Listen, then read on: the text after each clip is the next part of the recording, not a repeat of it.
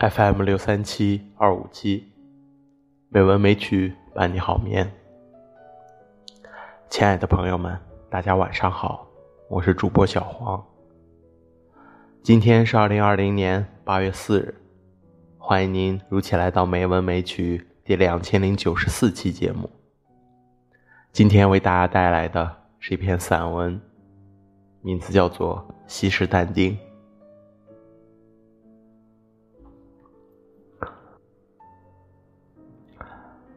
被判处死刑后的但丁，在流亡地进入了创作的黄金时代。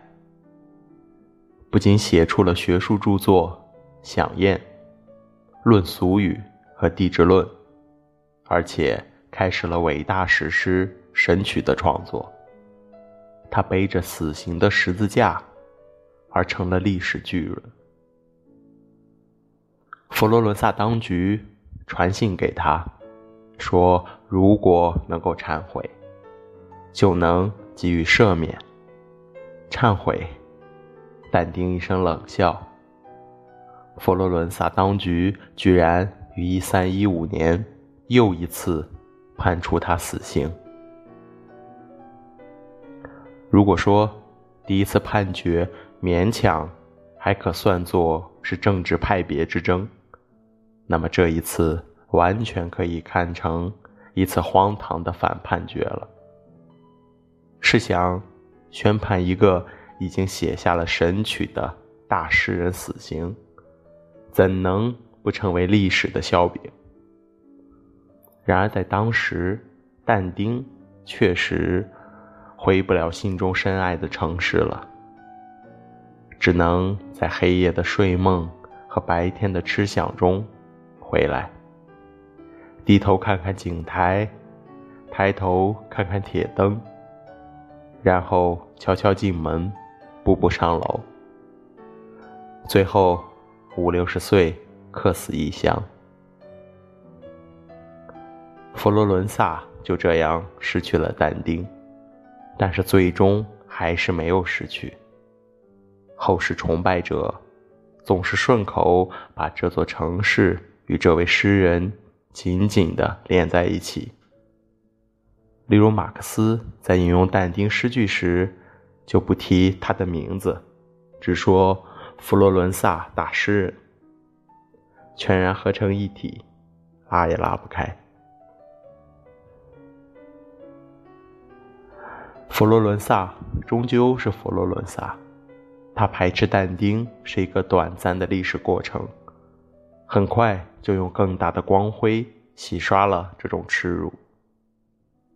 在科西莫美奇蒂的住所，见到过但丁临终时的脸模托胚，被供奉的如同神灵。科西莫可称之为佛罗伦萨历史上伟大的统治者。那么，他的供奉也代表着。整座城市的心意。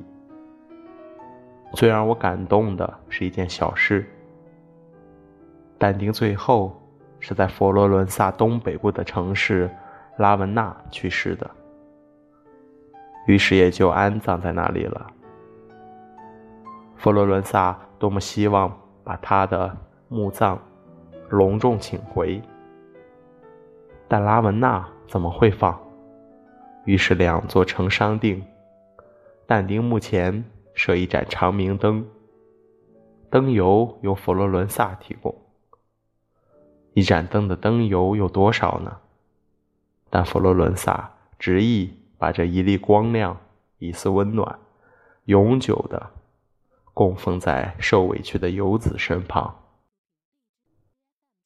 不仅如此，佛罗伦萨圣十字教堂安置着。很多出生于本地而名扬天下的重要人物的灵柩和灵位，大门口却只有一座雕像压阵，那便是但丁。这是这座城市为自己的儿子们排定的地位。但丁站在排列之外，点化着这群人的行为走向，也点化着身边。这些又密又窄的小巷，使各方游人懂得他们是如何撬动了整个世界。但丁雕像为纯白色，一派清瘦忧郁，却又不具体，并非世间所常见。如果说历史的负载太重，那么为什么希腊、罗马雕塑的表情却比它灵动？我无法解读凝冻在他表情里的一切，只见每次都有很多鸽子停落在雕像上。两种白色相依相融，很快，鸽子振翅飞动，飞向四周各条小巷，也飞向远处天宇，像是在把艰难而纯白的但丁稀释化解开去。